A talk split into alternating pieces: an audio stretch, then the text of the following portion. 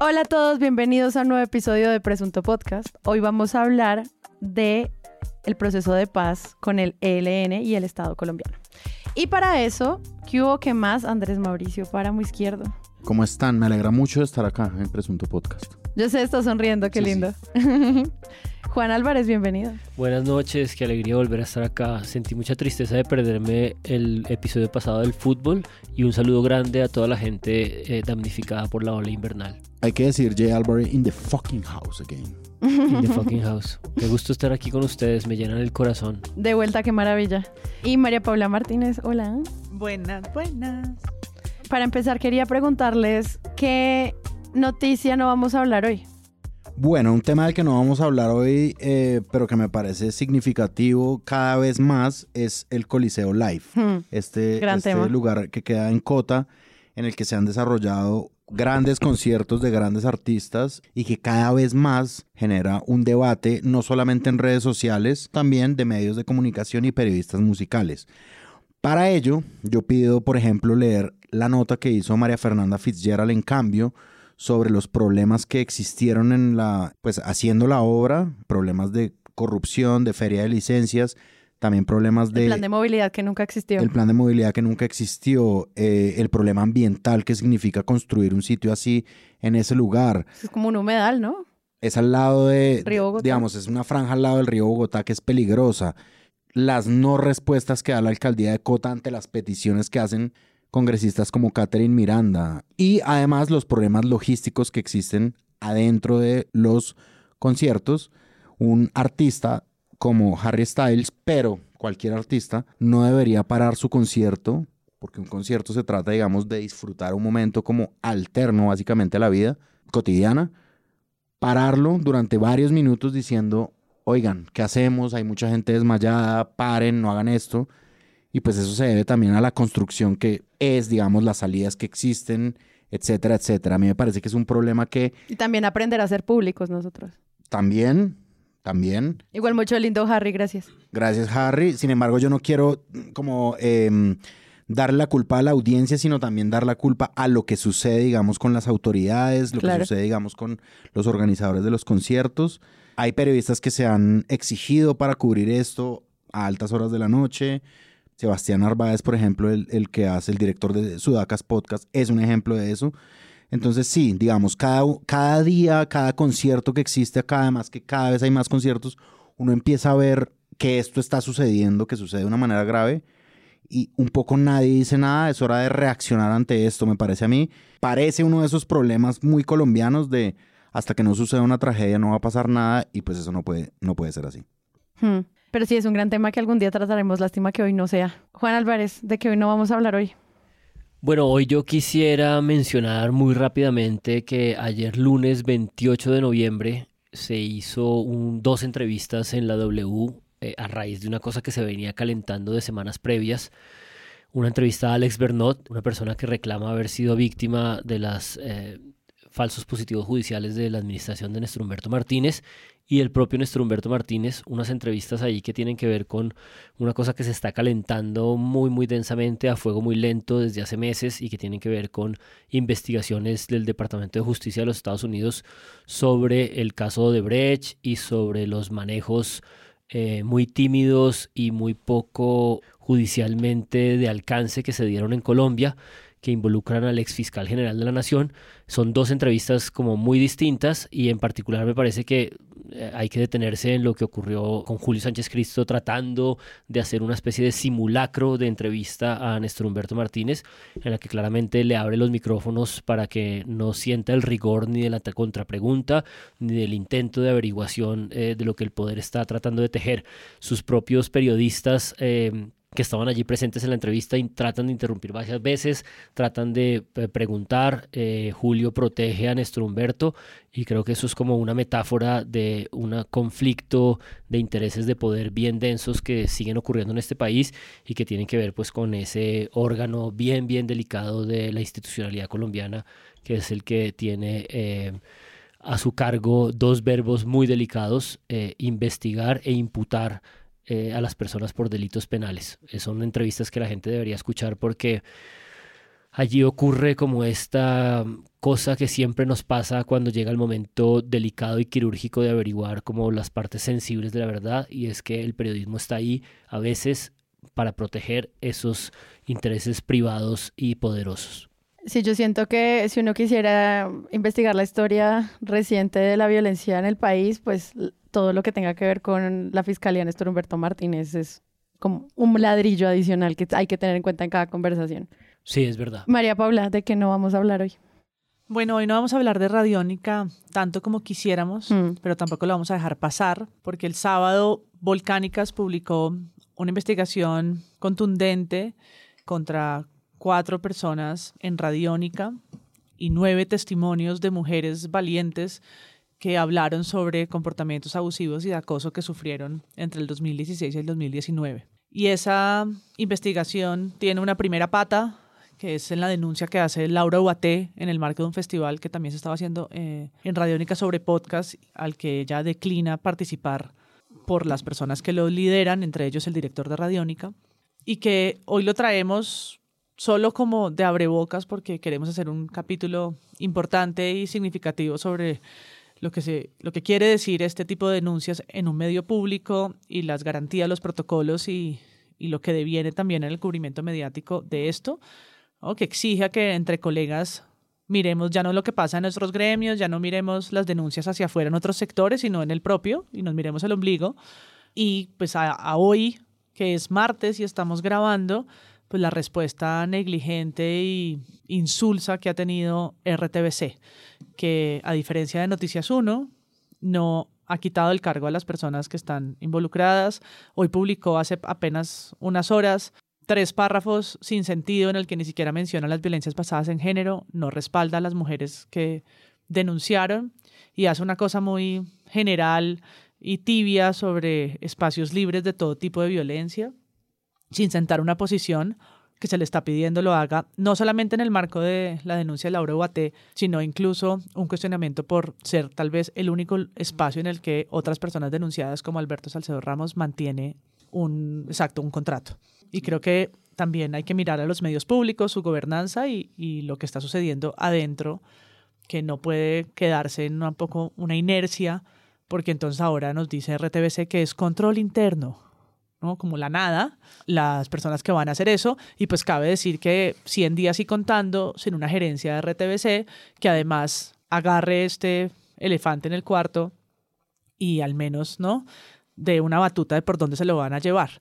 Y eso también pues le cae a un gobierno que no ha sabido poner en esa cartera a nadie al sol de hoy. Yo quisiera añadir ante esto que está diciendo María Paula, el caso de um, Simona Sánchez. Me parece injusto que desde las redes sociales se establezca una especie de responsabilidad que ella podría tener en este caso. Obviamente ella es una figura muy visible y muy famosa, una persona que habla en, en radiónica, que presenta programas y que es obviamente una figura pública. A ella me parece que le están exigiendo una cosa que pues no deberían exigirle. Digamos, como que Simona Sánchez está un poco en una encrucijada entre un público que le, le dice como, ah, pero es que tú te quejaste tal vez de, de, de, una cosa, de una banda, no sé qué, y entonces ahora no dices nada. A mí me parece que Simona Sánchez tiene la potestad de quejarse de lo que ella quiera y de repente le están exigiendo que se queje de esto dirigiendo las antorchas que levantan con mucha valentía hacia ella y no hacia los verdaderos responsables de las denuncias que se hacen, lo cual a mí me parece muy grave, es decir, a mí me parece como un machismo reforzado hacia ella, es decir, ¿por qué una mujer tiene que responder por los actos de unos hombres que están ahí acusados de unas cosas?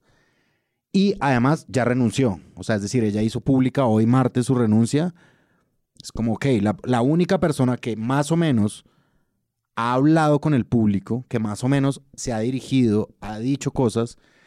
La única periodista que dice como cosas sobre lo que está sucediendo dentro de Radiónica es la periodista que renuncia. Los que están acusados no.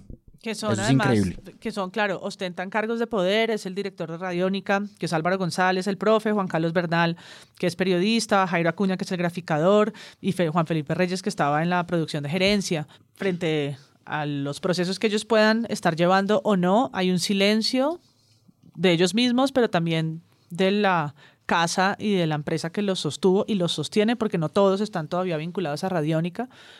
Pero es muy lamentable porque obviamente hace eco procesos como el de eh, los puros criollos, procesos como el que ya mencionamos, que se quedaron en la nada y que quienes denunciaron llevaron probablemente los peores costos de tener que salir de ahí, acarrear procesos incluso en la Procuraduría, eliminar su programa, asumir muchos más, muchos más riesgos incluso en la investigación que quienes están eh, investigados. Y creo que es algo que además olvida que tenemos precedentes muy importantes en el asunto de espacios seguros en medios de comunicación. La sentencia 140, que es la que Vanessa, yo creo que es Restrepo, si no me equivoco, que es la periodista del colombiano, colega del Armadillo, valiente, que llevó el proceso contra el medio, que llevó a ese fallo, indica que todos los medios tienen que tener unos protocolos y no pueden asumir la presunción de inocencia, volviendo a nuestro eh, querido nombre del podcast, ni pueden tratar de manera irresponsable una denuncia como esa, alegando que son procesos que solo le, le obligan a la fiscalía o a procesos penales. La Corte es muy clara en nombrar a los medios como corresponsables de esto, además sin olvidar, por supuesto, la estructura patriarcal, la desigualdad y la manera como esto tiene que abordarse con una perspectiva de género. Y es todo lo que olvida RTBC. Que es los medios públicos. además. Exacto. Eso es impresionante, son medios públicos. Además que esto es una conversación no solo sobre esos casos específicos, sino sobre la creación de un protocolo que proteja y defienda a las mujeres periodistas y a todos los que están haciendo incluso prestación de servicios allí, con este enfoque no solamente para quienes tienen o reciben violencia como sexual y acoso sexual, sino también, por ejemplo, todos estos casos que están callados de mujeres que perdieron su trabajo por apenas terminaron su licencia de maternidad o otros tipos de casos que sabemos que pasan contra las mujeres, pero que como se tratan de manera individual sin darse cuenta que es parte de un protocolo estructural, pues demuestra una falta de Alto índice de impunidad. congruencia, por Cultura ejemplo. institucional, ¿no? Una no sé, cultura co- coherencia con los contenidos diversos que publican versus lo que pasa adentro. Esto no tiene ningún sentido.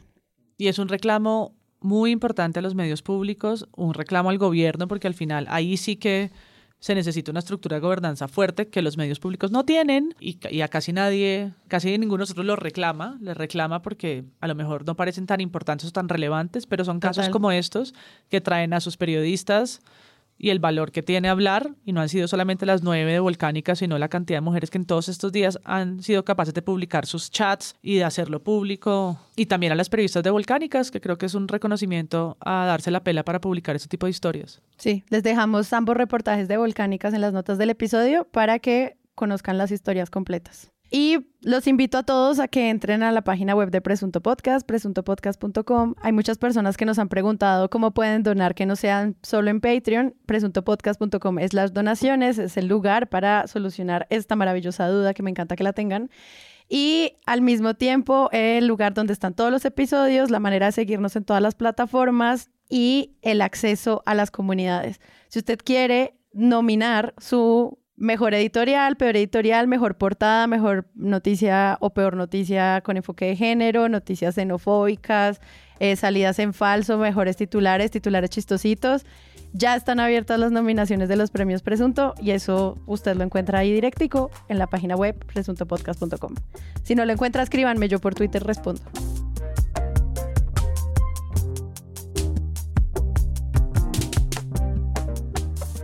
Los diálogos con el ELN se podrían reiniciar en cuestión de días. En París el presidente Gustavo Petro ha dicho que está elaborando su lista de negociantes porque el ELN ya tiene la tarea adelantada. Ellos tienen su lista de negociadores ya. Nosotros tenemos que hacer el otro esfuerzo. Es decir, el proceso de paz comienza ya. La otra noticia positiva para Colombia. El gobierno de Colombia y la guerrilla del Ejército de Liberación Nacional se sientan hoy en Caracas en la mesa de diálogo para así reiniciar el proceso de negociaciones de paz suspendido en el año 2019 por el entonces presidente Iván Duque, quien tomó la decisión tras el ataque contra una escuela de policía en la ciudad de Bogotá que dejó 26 personas fallecidas. Se da Nos inicio a los estudio diálogos entre la guerrilla del ELN y el gobierno de Gustavo Petro a través de una mesa encabezada por el entonces firmante de la paz con el M-19 y ex constituyente Oti Patiño como jefe de la delegación del gobierno, como lo anticipó precisamente el país. Pero no es sobre los nombres de, de, quienes tendrán a su cargo la negociación de quienes me quiero referir. Es suficiente la idoneidad de quienes estarán al frente de la negociación e incluso la presencia de José Félix Laforí en representación de los ganaderos por todas las consideraciones que su nombre implica para el llamado establecimiento. El 21 de noviembre, el gobierno de Petro retomó la mesa de negociaciones con el Ejército de Liberación Nacional, el ELN. Como ya hemos visto, esta negociación había sido suspendida por la administración de Duque, obvio, y ya sería la tercera vez que se sientan a una negociación. Y esto es algo que obviamente es importante porque tanto la campaña de Gustavo Petro, la propuesta de lo que se quiere hacer con las ideas de paz total, el mismo plan de desarrollo, las ideas de reformas que se están llevando a cabo dentro del Congreso y todo, pues al final va también muy encaminado y tiene mucha coherencia con esta mesa que se instala el 21 de noviembre y que pues tienen unos retos también muy chéveres para el periodismo en su cubrimiento. Yo lo que vi inicialmente fue eh, una explicación de esta historia. ¿Cuáles son las implicaciones de esta mesa? Cuáles son estos como aciertos y lo que se, lo que se hizo antes y lo quisieran hacer ahora y cómo se implementa. ¿Ustedes cómo lo vieron inicialmente en este cubrimiento que es un poco más general que de nuevo creo que vale mucho la pena porque es como historia del ELN slash historia de Colombia y sus conflictos armados?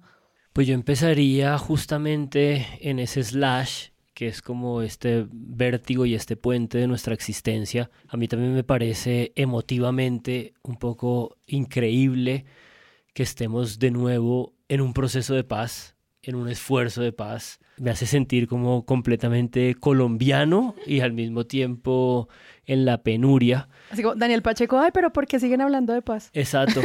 Qué bueno que lo recuerdes porque mi cerebro no lo tenía. Uy, yo también no lo Esa agenda no era la más relevante. ¿Qué es eso? ¿Qué aburre eso? Hace 150 días el editor de un medio importante de comunicación nos trataba de decir que eso era una agenda del siglo XX y justamente para retomar ese engranaje que bien presentas como una cosa crucial de todo lo que es juego, con todo lo que se nos viene encima, que insisto, y de pronto con esto estoy empezando a hacer mi, mi apreciación sobre una de las cosas polémicas que tendremos que tratar hoy y es la designación de María Jimena Duzán, una periodista que hemos citado aquí muchas veces me va a costar mucho trabajo ser analítico en este episodio porque de verdad siento que preparándolo, haciendo mis notas, leyendo el cubrimiento internacional, el nacional, el tema de mujeres, el tema de las transversalidades que están en juego, sentía que me desbordaba de nuevo porque me sentía otra vez como con todas las décadas encima.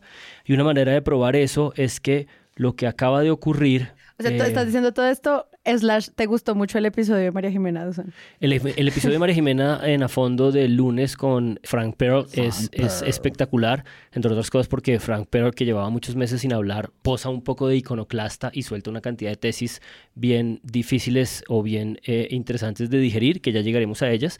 Pero yo quisiera empezar con este elemento y es que está publicado en una columna que le dan el fin de semana a el senador Iván Cepeda del partido de gobierno, que se llama Las Mujeres y la Paz Total, que trata un poco de elaborar las razones por las que incorporaron una serie de mujeres a esta mesa de negociación. Y elemento, el dato con el que quiero empezar es que él cuenta que esto que se acaba de aprobar en estos 100 días, en esta maratón de este primer eh, esfuerzo y jalonamiento de gobierno, y de eh, compaginación con el Congreso que llamamos la Ley de Paz Total 2272 del 2022 es una prórroga de la Ley 418 de 1997. Es decir, es una prórroga de una ley de hace 25 años de orden público con la cual le otorgan facultades al presidente del gobierno para que pueda sentarse a discutir y a dialogar y a negociar y a tratar de transar y a tratar de cerrar heridas profundas de toda esta puta existencia nuestra con organizaciones delincuenciales, con organizaciones al margen de la ley. 25 años de prórrogas de leyes para intentar hacer de nuevo un esfuerzo de un proceso de paz. A mí se me salen un poco las lágrimas, de verdad que me cuesta mucho ser analítico organizando esto. Pensé que la ley de la paz total era como una ley nueva, es una prórroga. O sea, vivimos como en esta perpetuación, en este posponer y posponer y posponer estos anhelos de paz. Y eso lo quiero concatenar un poco con esta idea de la columna de María Jimena de Duzán cuando da sus razones para decir por qué decide aceptar su nominación como negociadora, que sé que es problemática, que sé que la vamos a discutir, que sé que ustedes pueden tener posiciones particulares, pero sí siento que otra vez estamos frente a un abismo bien denso y que por supuesto el mote de paz total va a ser muy difícil de estar a la altura, pero desmovilizar al ELN, así sea como gesto simbólico, como noticia internacional, como problema de todo este engranaje eh, de esfuerzo por enfrentar una situación de seguridad más densa que nunca, según Frank Perr, en el país, es una cosa abismal y gigantesca que creo que nos desborda analíticamente y a mí por lo menos me convoca más en términos emocionales. Y es novedoso en la medida que no habíamos tenido una negociación con un gobierno progresista. De izquierda. Mm. Siempre habían estado las negociaciones jaladas por otras, por otros gobiernos, por derechas y por ¿no? miradas a la paz y al conflicto tan complicadas como, como la propia negación de la existencia de uno. Entonces, eso creo que le agrega, por supuesto, como un ingrediente. Y a los medios les encanta ese análisis también, siempre. Claro, pues porque llevamos además tres meses de... En el primer gobierno de izquierda, ¿no? Que De es como ya una frase país. pegada como... Pero pues que es verdad. ¿no? Como esto que va entre, entre, entre comas y se vuelve explicativo siempre de lo que estamos, que no sé si nos va a durar cuatro años, pero pues Espero es tan no. justo, ojalá no, pero al final, pues tantos años de no tener péndulos como en otros países, pues nos obliga, ¿no? A remarcarlo y remarcarlo. Pero yo quería volver sobre, sobre el capítulo de María Jimena, que lo nombra jocosamente como la despachada, o pues como popularmente la despachada de Frank Pearl, pero creo que el recuento que él hace escapa o había escapado a muchos de los medios, y es un reconocimiento, por ejemplo, del inicio de negociaciones con la FARC durante el gobierno de Uribe. Él lo que creo yo es que le quita o desmitifica muchas narrativas, ¿no? Él dice, momento, ¿no? Esto, esto se ha contado mal y vuelve y le dice a María Jimena, esto se ha contado mal, esto se ha contado mal y en ese contar mal hay muchos actores, por supuesto, no es solamente los medios, pero están los medios. Está también el propio gobierno que quiere marcar o no eh, su memoria frente a lo que hizo o dejó de hacer. Está, por supuesto, la narrativa santista pues, de la paz, que es muy fuerte, gubernamentalmente muy fuerte, con, con sus pros y sus contras, ¿no? Como con sus buenas prácticas y las que no. Pero creo que el silencio de Frank Pearl, que no sea una persona que esté apareciendo en medios todos los días diciendo, diciendo algo, ¿no? Y construyendo sobre, sobre una cosa y sobre la otra, sino que haya estado un poco alejado y llegue a este espacio a ordenar un relato y a decirle, ok, espera, De acuerdo. este es un momento de inflexión en el que hay que volver a recontar la historia. Tú, además, que vas a estar en la mesa sentada, Claro. Necesitas esta información. Ella se sorprende muchas veces. Ella, se sor- ella muchas veces, una persona que ha estado muy cerca, que ha hecho parte de mesas, que tiene una historia con el conflicto y con la historia de su hermana de años, la logra sorprender. Sí, ¿no? Que varias eso es- veces, que que eso es- es para uno al otro lado como, ¿no? Sí, Un momento sí, como, wow, Sí, sí. impactante porque... Rico porque en él la está, entrevista. Está Ujú. rica porque él está revelando cosas.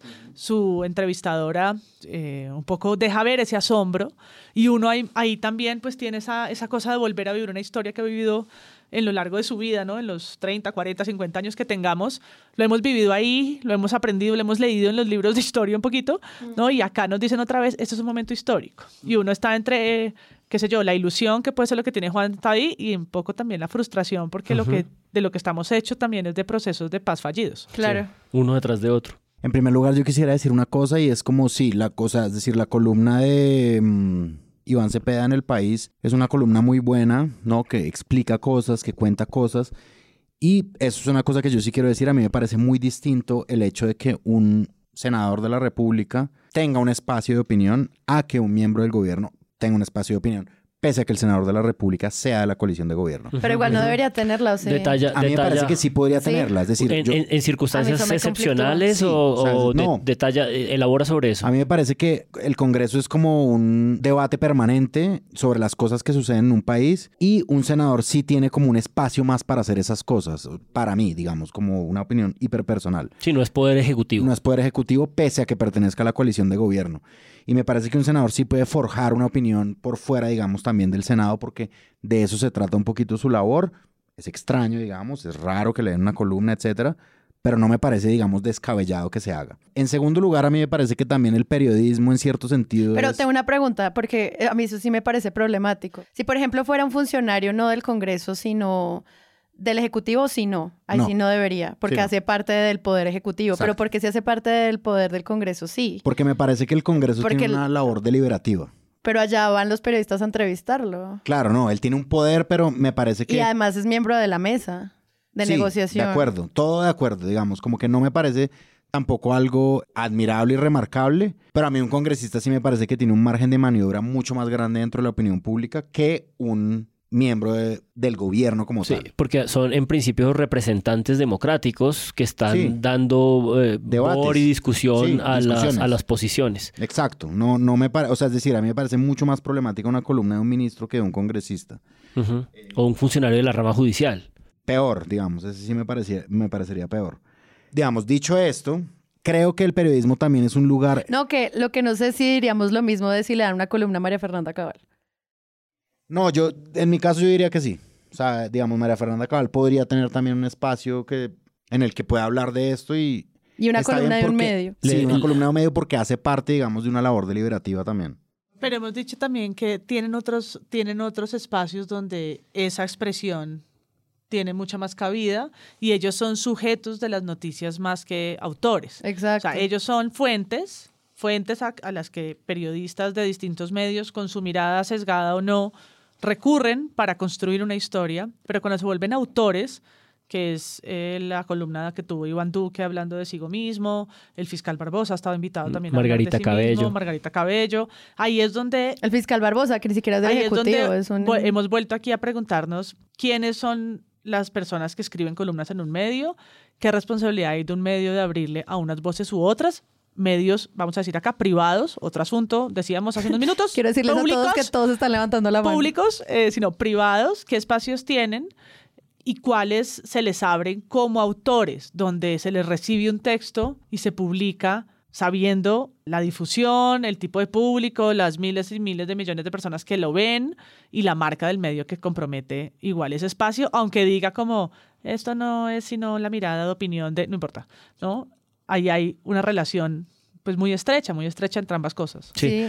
No, y, y en este caso creo que no es recurrente y en principio creo que probablemente ustedes tienen razón y estas cosas son delicadas y tal, pero también nos estamos extraviando del contenido de la columna y la columna leída con detenimiento es un apuntalamiento de la explicación de fondo de por qué uno de los factores diferenciales, y ese es nuestro tema, entre el acuerdo de paz de las FARC, las negociaciones previas y esto que se está empezando y se está intentando con el ELN, es la decisión que al parecer proviene de voluntad del comisionado Danilo Rueda de que por una sentencia de la Corte Constitucional, por jurisprudencias eh, previas, por indicaciones de la ONU, por experiencia con el propio acuerdo de, paz con las FARC, que tuvo un enfoque de género, pero tuvo claramente una mesa de negociación masculina.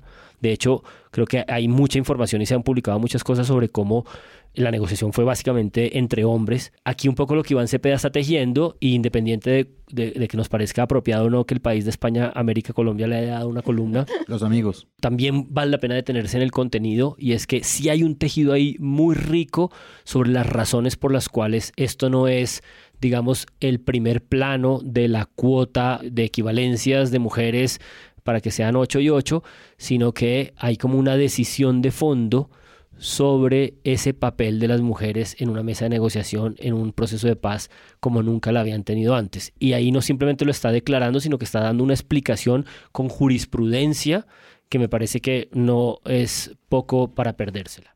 Y son dos periodistas, en este caso Mabel Lara y María Jimena Duzán, que llegan a la mesa, Ujú. mujeres, Con más gente, ¿no? con más gente, entre, Porque, en- entre otras. La, porque la cantidad es, es significativa. Sí, la y- mesa es grande y, la bien mesa es diversa, Exacto. como, como debe ser o como uno esperaría que fuera para Bajar un la proceso... testosterona política, dicen. No, desde el y- y Ministerio Es también- de los titulares, sí. Exacto, bajar la testosterona y darle pluralismo a una mesa que lo necesita. No, no, no puedes hablar de paz si no vas a tener una visión inclusiva. cuando han reconocido en muchas sentencias que uno de los em, comprensiones diferenciales del conflicto armado y de la guerra es eh, la afectación a las mujeres como víctimas diferenciadas del conflicto en un énfasis mucho más grande, ¿no? Claro, y el reciente acuerdo con las FARC lo demostró. Es el primer proceso de paz que tiene un énfasis étnico de género, ¿no? como casi que ningún otro en el mundo, al menos en los procesos más recientes. Es como una profundización de eso, Exacto. que haya negociadoras por igual de mujeres y hombres. y hombres. Y el caso que hayan dos periodistas, pues también es como difícil de analizar, Mm, porque al sí, final... Igual llegaremos a eso. ¿no? Exacto, al final... Creo que María uno Paula ya está entrando que- en ello. Ya entren porque luego es Ya invitada. Sí, sí, sí. No, Ah, y- pero yo antes quiero decir una cosa. No, no, no, no. no Sí, sí, sí, sí.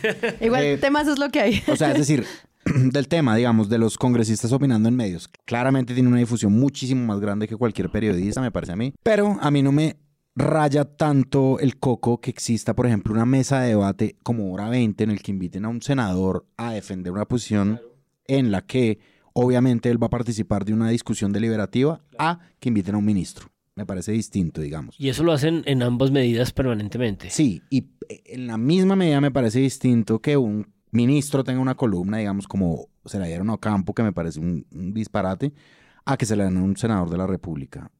Pese a que tenga una posición de poder, no me parece lo ideal, pero tampoco me parece tan grave como si se la dieran a un miembro del Ejecutivo. Nada, paso tiene Twitter.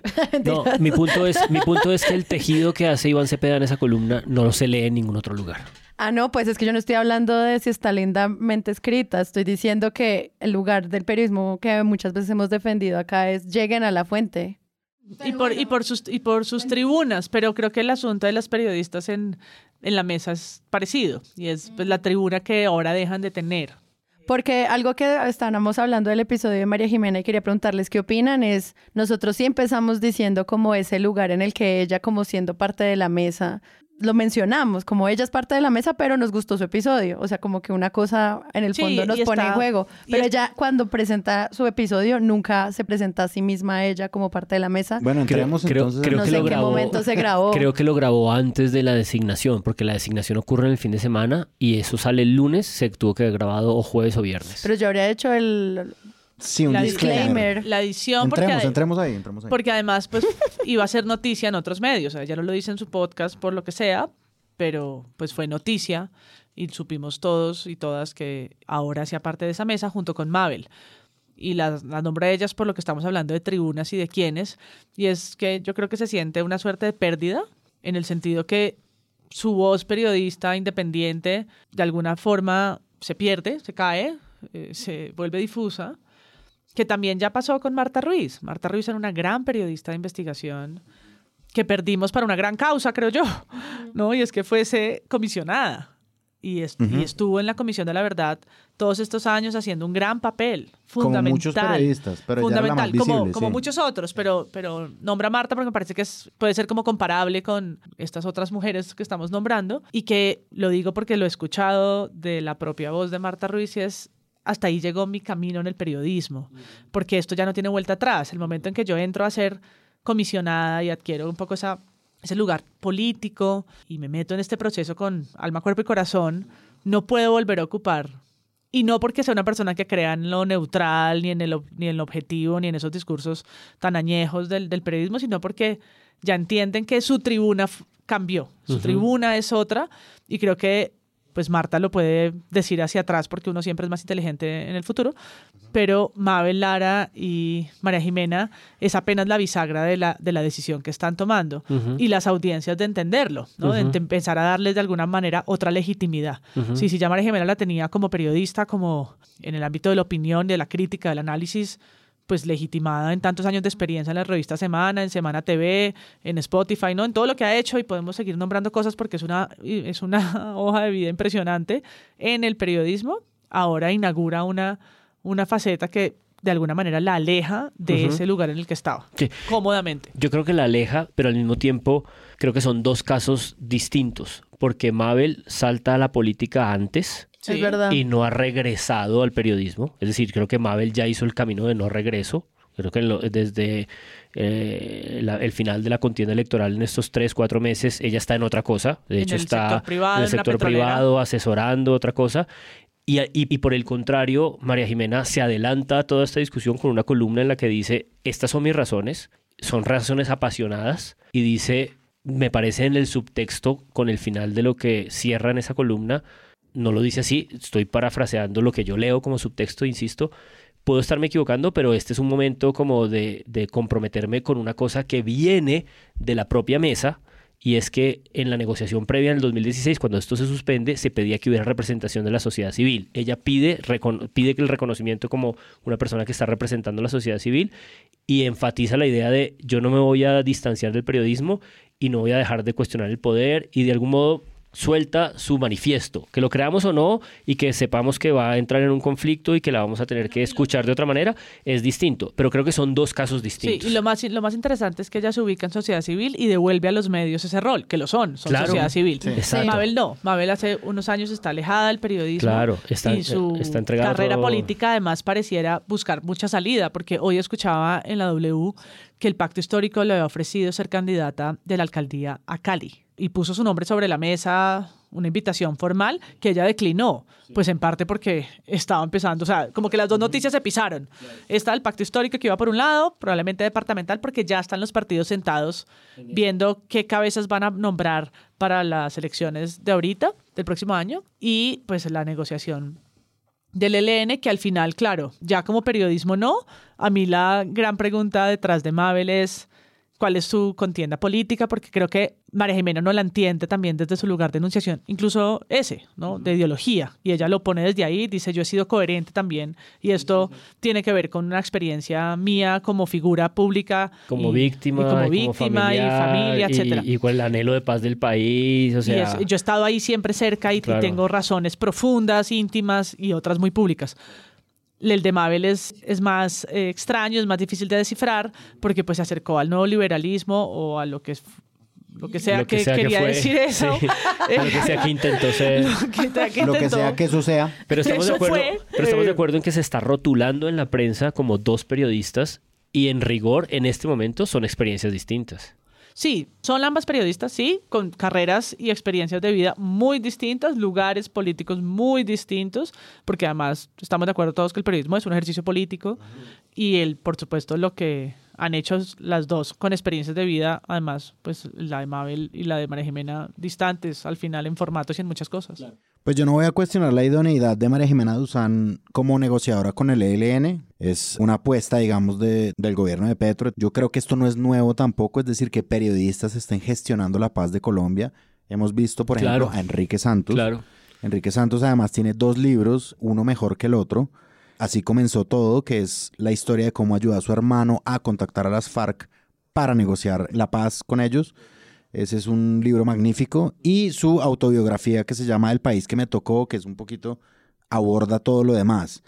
Lo único que a mí me parece es que, en mi opinión, María Jimena Duzán, si le están pagando sobre todo un sueldo por hacer estas gestiones de paz con el ELN en representación del gobierno, porque digamos, cuando yo trabajé en El Espectador, una cosa muy clara de la redacción que se hacía acerca de la negociación con las FARC era decir la negociación del gobierno con la guerrilla de las FARC. Y digamos, eso tiene un sentido, digamos, periodístico que es, es un poquito más allá de la negociación de un Claro. Estado entero, es el gobierno con las FARC. Este gobierno que dura cuatro años, en el caso de Santos duró ocho, con la guerrilla de las FARC. ¿Por qué? Porque tienen unos tiempos determinados, porque es una política de paz de un gobierno determinado, etcétera. Me parece que es lo mismo acá, es decir, es una, es una negociación que hay entre el gobierno de Gustavo Petro con el ELN y de parte del gobierno una negociadora es María Jimena Duzán, quien tiene de ahí en adelante una posición privilegiada frente a los demás periodistas. Tiene acceso total a la mesa de negociación, tiene una agenda que es lograr la paz. Y eso es una agenda que a mí me parece difícil, sobre todo con una guerrilla como la del ELN, que es, citando a Juan Álvarez, tan sinuosa, tan difícil de entender. O sea, ¿Delirante? ¿Acaso delirante? Solo quería decir sinuosa. Si un día me voy de aquí, al menos dejaré, dejaré un vocabulario. El glosario. Te llamaremos con el glosario. Sí, te invocaremos. Pero sí, es una guerrilla sinuosa, difícil de entender, que no es vertical del todo, es decir, es una, digamos, es una negociación, me parece a mí más difícil que la de las FARC. Y bueno, una de las personas que está negociando a nombre de la sociedad civil es una periodista que tiene de repente ventajas frente a los demás periodistas, pero no solamente eso, sino una agenda determinada. Y es a una cosa a la que yo vuelvo de lo que yo estaba diciendo antes y es, es de todas formas una representante del gobierno. Y un representante del gobierno no debería tener tribunas como el podcast más influyente de Colombia, según cifras y conceptos, que es a fondo, ni una columna de opinión. Estás a punto de convencerme. Puta, ¿qué me falta? Pues por ahora, final. por ahora lo que yo pido es al menos la transparencia del disclaimer. Eso sí me parece imperdonable, la verdad. Por más que haya salido el mismo día que sale el anuncio, yo que hago podcast, sé que uno puede bajar el audio y volverlo a subir. O sea, eso la verdad sí lo pudieron haber hecho, sobre todo por la facilidad o lo que sea que signifique haber conseguido una fuente como Frank Perr, por más hermosa que sea esa entrevista, porque lo es. Es muy buena. Es muy buena. Muy buena. Al final sí sería maravilloso decir, bueno, yo ahora hago parte de esto y Hmm. todo esto que estoy haciendo lo voy a hacer para aprender o lo que sea. Pero sí creo que era fundamental que pasara ahí o en el episodio del día siguiente o lo que sea. Tienes toda la razón. Pero además es el, es el acuerdo mínimo de transparencia Mínimo, sí. que ayuda a blindar procesos como este, que entre más opacos sean, más dan cabida para la delirios de todo, de todo tipo, ¿no? Para, para que empiecen eh, las teorías de la conspiración, para que empiece la oposición a llenar esos huecos con, con lo que sea que quieran. Entonces, entre más transparentes sean, y no quiero decir por transparentes que tengan que aperturarlo todo. Con el gobierno fallido de Pastrana aprendimos que no había que contarlo todo en vivo, en directo y con la inmediatez que Casa Verde nos enseñó. No, eso, eso ya está aprendido Ni hay que tenerlo hermético todo tampoco. Ni hay que tenerlo de las hermético. dos cosas. Y que lo que completamente decía y no decirle nada Sí, a la ciudadanía. muy grandes, hay sí. aprendizajes, no en vano La Habana fueron tantos años y fue un proceso tan difícil. Y eso, y esas buenas prácticas y esas banderas también rojas de lo que no debería pasar, tienen que estar aquí claras para quienes lo siguieron tan de cerca, entre esas la misma María Jimena.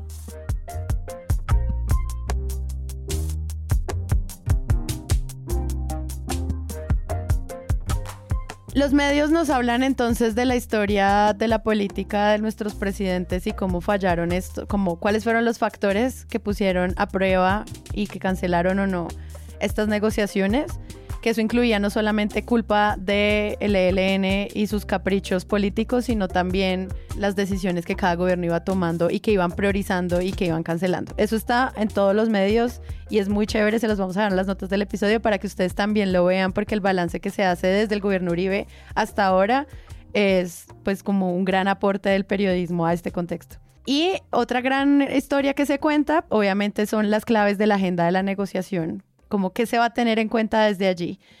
Muchos medios explican los seis puntos que van a llevar seguro la agenda mediática de este tema durante los años que se tome. Y ustedes, pues no sé, ¿qué opinan de eso y de la forma en la que los medios lo presentan? Porque siento que, por ejemplo, no sé, hay unas columnas en las que simplemente se enumera y decir participación de la sociedad civil y democracia para la paz y transformación para la paz, eso para mí no dice nada. O sea, yo puedo quedarme simplemente desinformada diciendo qué diablos es transformación para la paz. Pero siento que hay otros que sí lo explicaron y creo que eso es algo como que aportó mucho a esta conversación. Una de las marcas para los medios es que este es un asunto de diplomacia, entonces es un asunto internacional porque Ujú. implica Es Venezuela en Venezuela, sí. y eso primero es allá, pero también hay presencia del ELN en Venezuela, se sabe que es, un, Se convirtió en una guerrilla binacional. es una guerrilla bina- binacional y pues la, la reapertura de diálogos con ese país tiene mucho que ver con esto, es decir, era, era el ambiente que tocaba propiciar como paso uno para ahora sentarnos a tener estas imágenes de, de la firma del inicio ¿no? de esos diálogos. Entonces, por un lado, es un asunto y por eso también creo que yo aparece en CNN, aparece, ¿no? Empieza a tocar los medios internacionales que les interesa Venezuela, Colombia y pues obviamente conflicto siendo la que ahora llaman la segunda guerrilla más grande, ¿no? Que era lo que pues antes ocupaba como agenda las FARC. Eso por un lado. Y lo otro es pues que aparecen de nuevo los, los líderes del ELN que no sé si decirlo así, pero pareciera que poca voluntad habían tenido antes o han- había sido una, un largo proceso de, de fracasos en una aparente decisión que sí creo que se vuelve un banderazo muy grande a uno de los hitos de gobierno del presidente Petro y es su camino a la paz total, la materialización de eso, muy rápidamente, que creo que es algo que también pues hizo Santos y es que pues de las primeras cosas que toca hacer es llevar esto a la agenda, darme la pela ya, porque el tiempo es muy corto. Para un proceso como este, cuatro años de gobierno no es nada y esto es estructural a muchas otras No cosas. es nada, porque son tiempos históricos, ¿no? Como... No es nada. Sí. Y como no están atados al Estado, sino al cambio de presidente, es una vergüenza. Tienen ganas de sacarlo rapidísimo, de parte del gobierno al menos.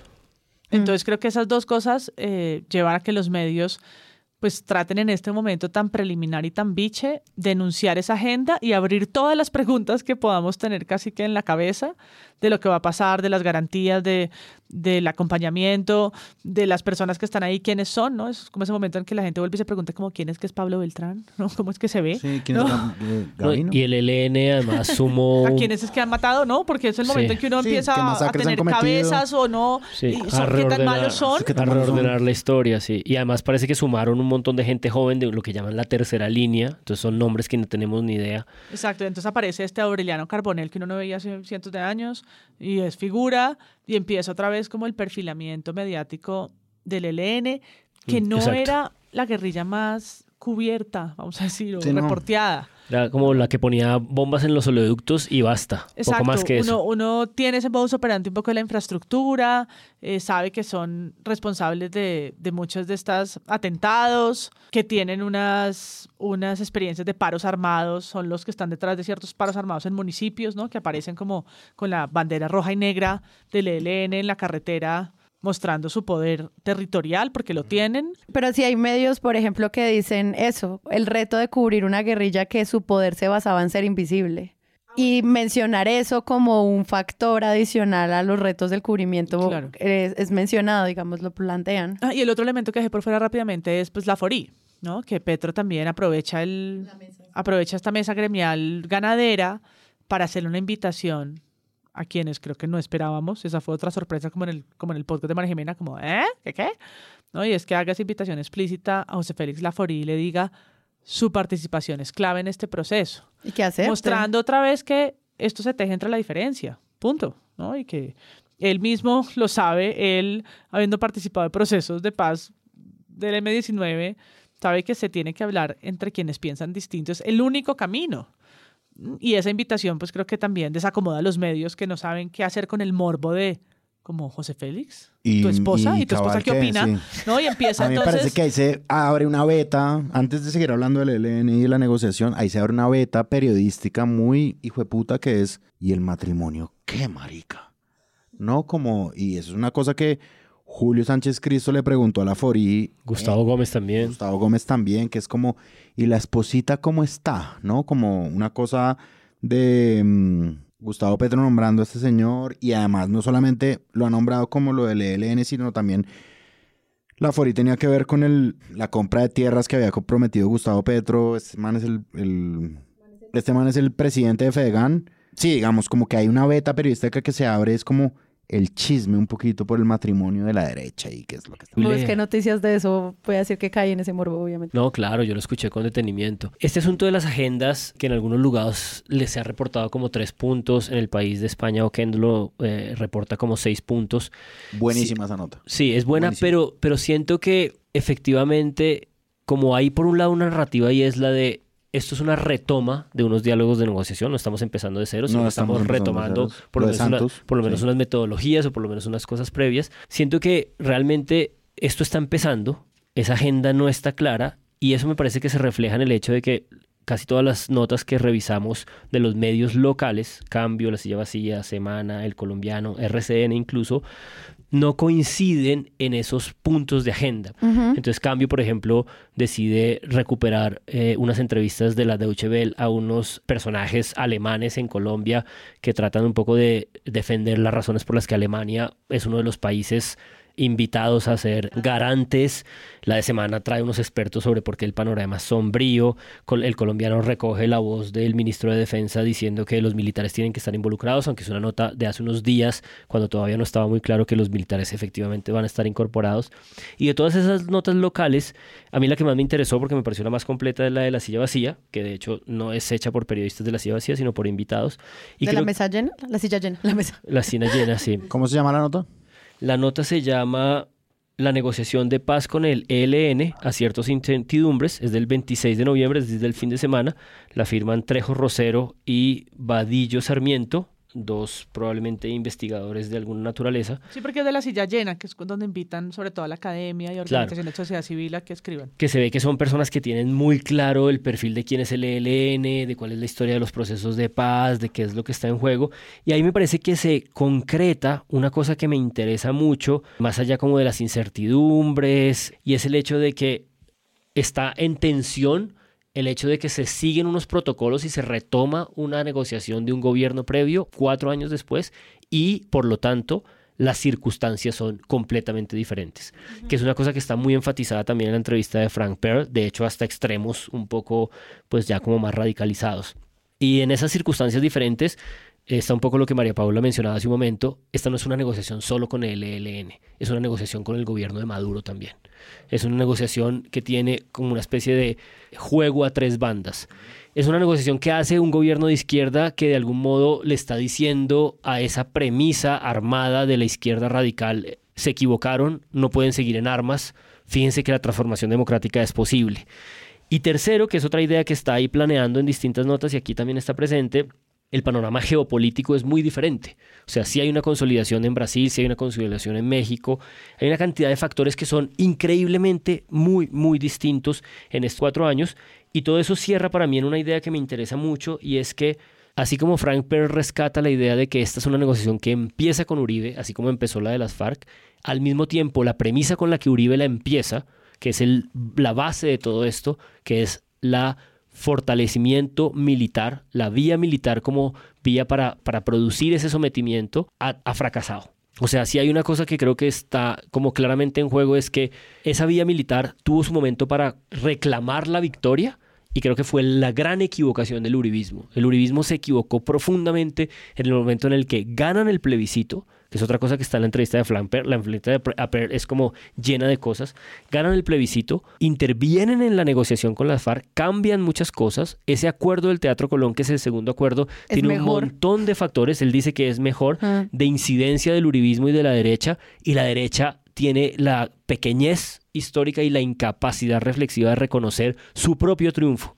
Y ese propio triunfo, que es una manera de habernos conducido a esto por la vía de la presión militar, no lo reconocen, lo pierden y hoy en día pues lo tienen más desaparecido que nunca con un gobierno de izquierda, con una vía militar eh, desaparecida y con un panorama de incertidumbres y de realidades y de circunstancias absolutamente distintas hace cuatro años. Y creo que esa es la combinación inestable que no sabemos cómo leer. Una negociación que se planeó hace cuatro años y que se va a empezar a ejecutar con circunstancias completamente diferentes. Pero si es la verdad, brutal todo el trabajo que hacen los periodistas para explicarnos el papel de Venezuela en esta negociación.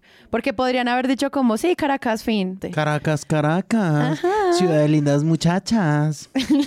Pero no, ellos hablan de cómo esto casi es una guerrilla binacional, sí. de las implicaciones que tuvo Duque al romper las relaciones con ese país, o sea, cómo eso afecta directamente lo que está pasando ahora. Claro, porque y, obviamente del poder que se toma desde eh, la presidencia de Maduro. Lo que dieron a llamar el cerdo diplomático. Es enorme el balance que hacen los medios sobre eso y lo tienen muy en cuenta porque yo sí creo que podrían decir simplemente va a empezar allá, fin, pero no, tienen en cuenta todos los otros variables. Claro, porque es, porque es la realidad que constituyó el gobierno Duque. Una de las ideas también eh, salvajes, creo que la más salvaje de todas de la entrevista de Perry es la idea de que este es un panorama eh, de seguridad más difícil y más complejo que el que Pastrana le entregó Uribe. Eso a mí me vuela la cabeza. Y eso es responsabilidad de Duque, dice Pearl, porque no solamente rompe las relaciones con Venezuela, sino que rompe la negociación con el ELN y lo que Pearl dice es, le entregó toda la frontera. Con regalos, sí. Le entregó la frontera al control del ELN y de las bandas criminales. Una persona que hace un buen resumen de esto es Horacio José Serpa en la columna del tiempo. Él hace como un recuento histórico de lo que sucedió y él simplemente lo dice en estas palabras. Santos inició, Duque frenó. Y sí, el freno es impresionante, digamos, el freno en una negociación de paz, pues es esto que sucedía y es un freno que se da además por un atentado que no sabemos muy bien si lo cometió el ELN o no. El pánico se apoderó de los peatones que pasaban cerca de la escuela de cadetes de policía en el sur de Bogotá. Eran las 9 y 40 de la mañana cuando en el interior de la sede de la policía se produjo una fuerte explosión, según información oficial. Las autoridades aseguran que un carro bomba habría ingresado a las instalaciones de la escuela de policía y posteriormente fue activado. En esta imagen se ven partes de lo que sería el carro. Pero acá a mí me llamó la atención cuando tuve que revisar el tema de carpetas secretas de la semana porque una de las periodistas perfiladas de quien hay evidencia de ese seguimiento es María Alejandra Villamizar, de Caracol. Y el punto de, partida de todo eso, según los archivos que se encontraron en la investigación de Calderón, pero también en los computadores incautados en ese allanamiento que hacen por allá en Cundinamarca a la oficina donde se estaba llevando a cabo esto, es que María Jimena, a María Jimena, a María Alejandra, la siguen o ordenan seguirla luego de que ella entrevista a este mismo personaje de la mesa, que es Pablo Beltrán, tras ese atentado, que es el olfato periodístico más básico. ¿no? Elemental. elemental y es buscar a la cabeza, Ujú. líder en esas estructuras además pues guerrilleras jerárquicas A ver si lo reconoce. para que se enfrente a una cámara y un micrófono y hable sobre lo que acaba de pasar, de lo que es acusado. Él en ese el momento debía estar en La Habana, político- ¿no? Él el estaba en La momento Habana. político en el que están. Ujú. La entrevista se lleva a cabo, es una entrevista muy costosa, digo, para la vida de María Alejandra, porque es después de eso que pues es chuzada, vigilada, monitoreada, perfilada, y luego ella va a tener que encontrar en esas carpetas incluso fotos de su matrimonio. Y esto, de nuevo, es una estructura de los de la fuerza pública. No es grupos BACRIM, no es como les quieran llamar, ¿no? Desconocidas bandas ilegales, criminales, eh, guacho guacho. Es la fuerza pública usando recursos públicos ¿Cómo reaccionaron ellos? eh, Ujú. recursos públicos de sus propias, digamos, software de inteligencia que no son ilegales, pero no son para el uso de seguimiento a periodistas. Lo que es ilegal es la acción. Y están dándole órdenes a unos subalternos para que lo hagan en medio de un momento que tiene que ver con otros escándalos políticos que estaban sucediendo. Las protestas en contra de Néstor Humberto Martínez. Exacto, es un momento en Bogotá particular, unos medios que abren, empiezan a abrir esas preguntas y son rápidamente vigilados como una forma, por supuesto, de censura y de autocensura, que al final lo es, porque para una periodista como María Alejandra Villamizar, el camino de ese perfilamiento fue muy difícil y las entrevistas que ha hecho luego a líderes guerrilleros son casi ninguna. Bueno, pues comienzan las negociaciones con el ELN. Vamos a tener que aprender qué significa la participación política y cómo va a entrar la sociedad civil más amplio. Hay todo un cubrimiento sobre los diálogos regionales y si eso hace parte también de esta conversación. Vienen todos los debates sobre las grandes reformas que ellos plantean, pero al mismo tiempo las mismas reformas que ya se están moviendo en el Congreso también hacen parte de esta misma agenda, está todo muy entrelazado. Obviamente los, los debates sobre justicia y estas personas pues que van a empezar a pedir sobre cómo se les va a proteger, pero también cómo se les va a judicializar, eso es todo un debate gigante. Les deseamos lo mejor a los que les toque hablar de eso porque me parece súper difícil. Y también el papel de las víctimas hace parte de la agenda y mucho deber ser como de qué se debería hablar para proteger a las víctimas en el marco de las instituciones que ya se crearon para ellas. Y pues finalmente, cómo van a ser los planes de ejecución, que mucho de lo que se plantea es como no esperar a que esté acordado, sino empezar a ejecutar ya para que esas cosas empiecen a acordarse rápidamente. Y pues eso implica, obviamente, cómo se está ejecutando el proceso de paz con las FARC, que es otra agenda del presidente. Todo entrelazado, todo al mismo tiempo y a ver si a las FARC le parece bien que la JEP se meta acá cuando pues eso es parte de una negociación que se hizo con otra guerrilla. Todo está pasando. Entonces vamos a ver los medios cómo cubren esto porque pues en- al mismo tiempo siento que hubo una, una gran narrativa sobre un aire de confianza. Se siente. Es una expectativa, también Ajá. una expectativa mediática que em- empezará a tomar sus tonos Y en es los medios. parte de lo que se llama la paz total, ¿no? Es la agenda de gobierno. Y va a empezar, creo, a tomar tonos. Todavía no, ¿no? Todavía los medios están en lo explicativo, descriptivo. Esta es la agenda, 1, 2, 3. Estos son los personajes, 1, 2, 3.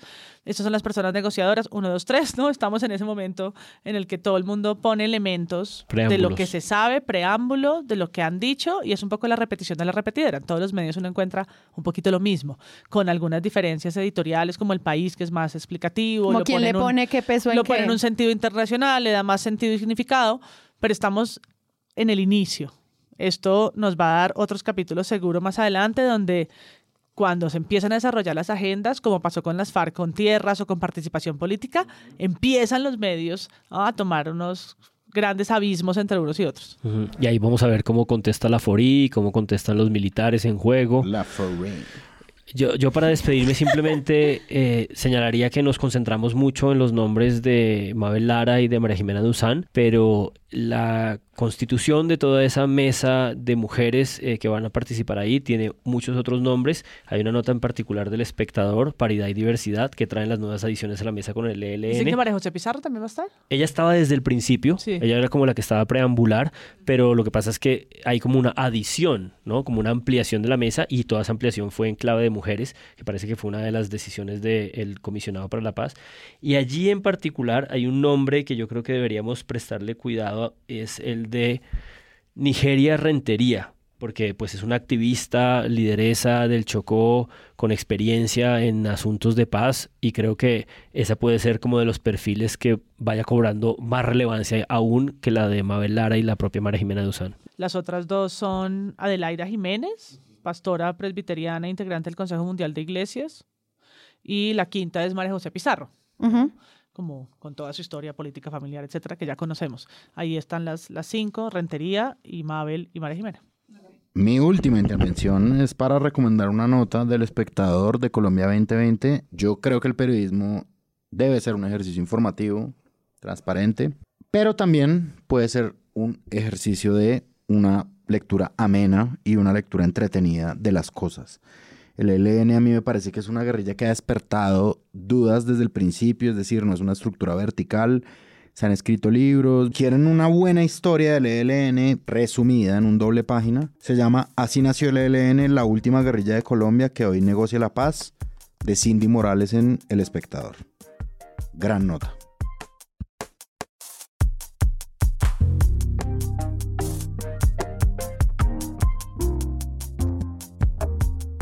Si les gustó este episodio y quieren apoyar este podcast, los invitamos a que lo compartan en todas sus redes sociales. Esa es la mejor manera de crecer. Presunto Podcast es producido por Sara Trejos con el análisis de Santiago Rivas, María Paula Martínez, Juan Álvarez y Andrés Páramo. La postproducción la hacemos Rodrigo Rodríguez del Oro Podcast y yo. Nuestra asistente de producción es Paula Villán de Sillón Studios. Les invitamos que visiten presuntopodcast.com donde pueden ser donantes y parte de la membresía de Presunto. Con su ayuda podremos financiar este proyecto y diseñar mejoras para ser sostenibles y salir cada semana. Al mismo tiempo, en la misma página pueden encontrar el ingreso a nuestra comunidad de Discord, que si no saben qué es, imaginen un super chat donde cada tema tiene su propio canal desde una selección de memes y titulastres, pero también canales de crítica de medios sobre periodismo de género, internacional, ciencia, político, cultural y chequeos. También pueden escucharnos en nuestro canal de YouTube y en todas las plataformas de podcast. En algunas de esas plataformas nos pueden dejar calificaciones y comentarios. Eso siempre ayuda a que otras personas nos encuentren. Presunto Podcast es producido en Sillón Studios, una red de podcast independiente donde pueden encontrar otros podcasts. Gracias a ustedes por escuchar. La próxima semana esperen un nuevo episodio.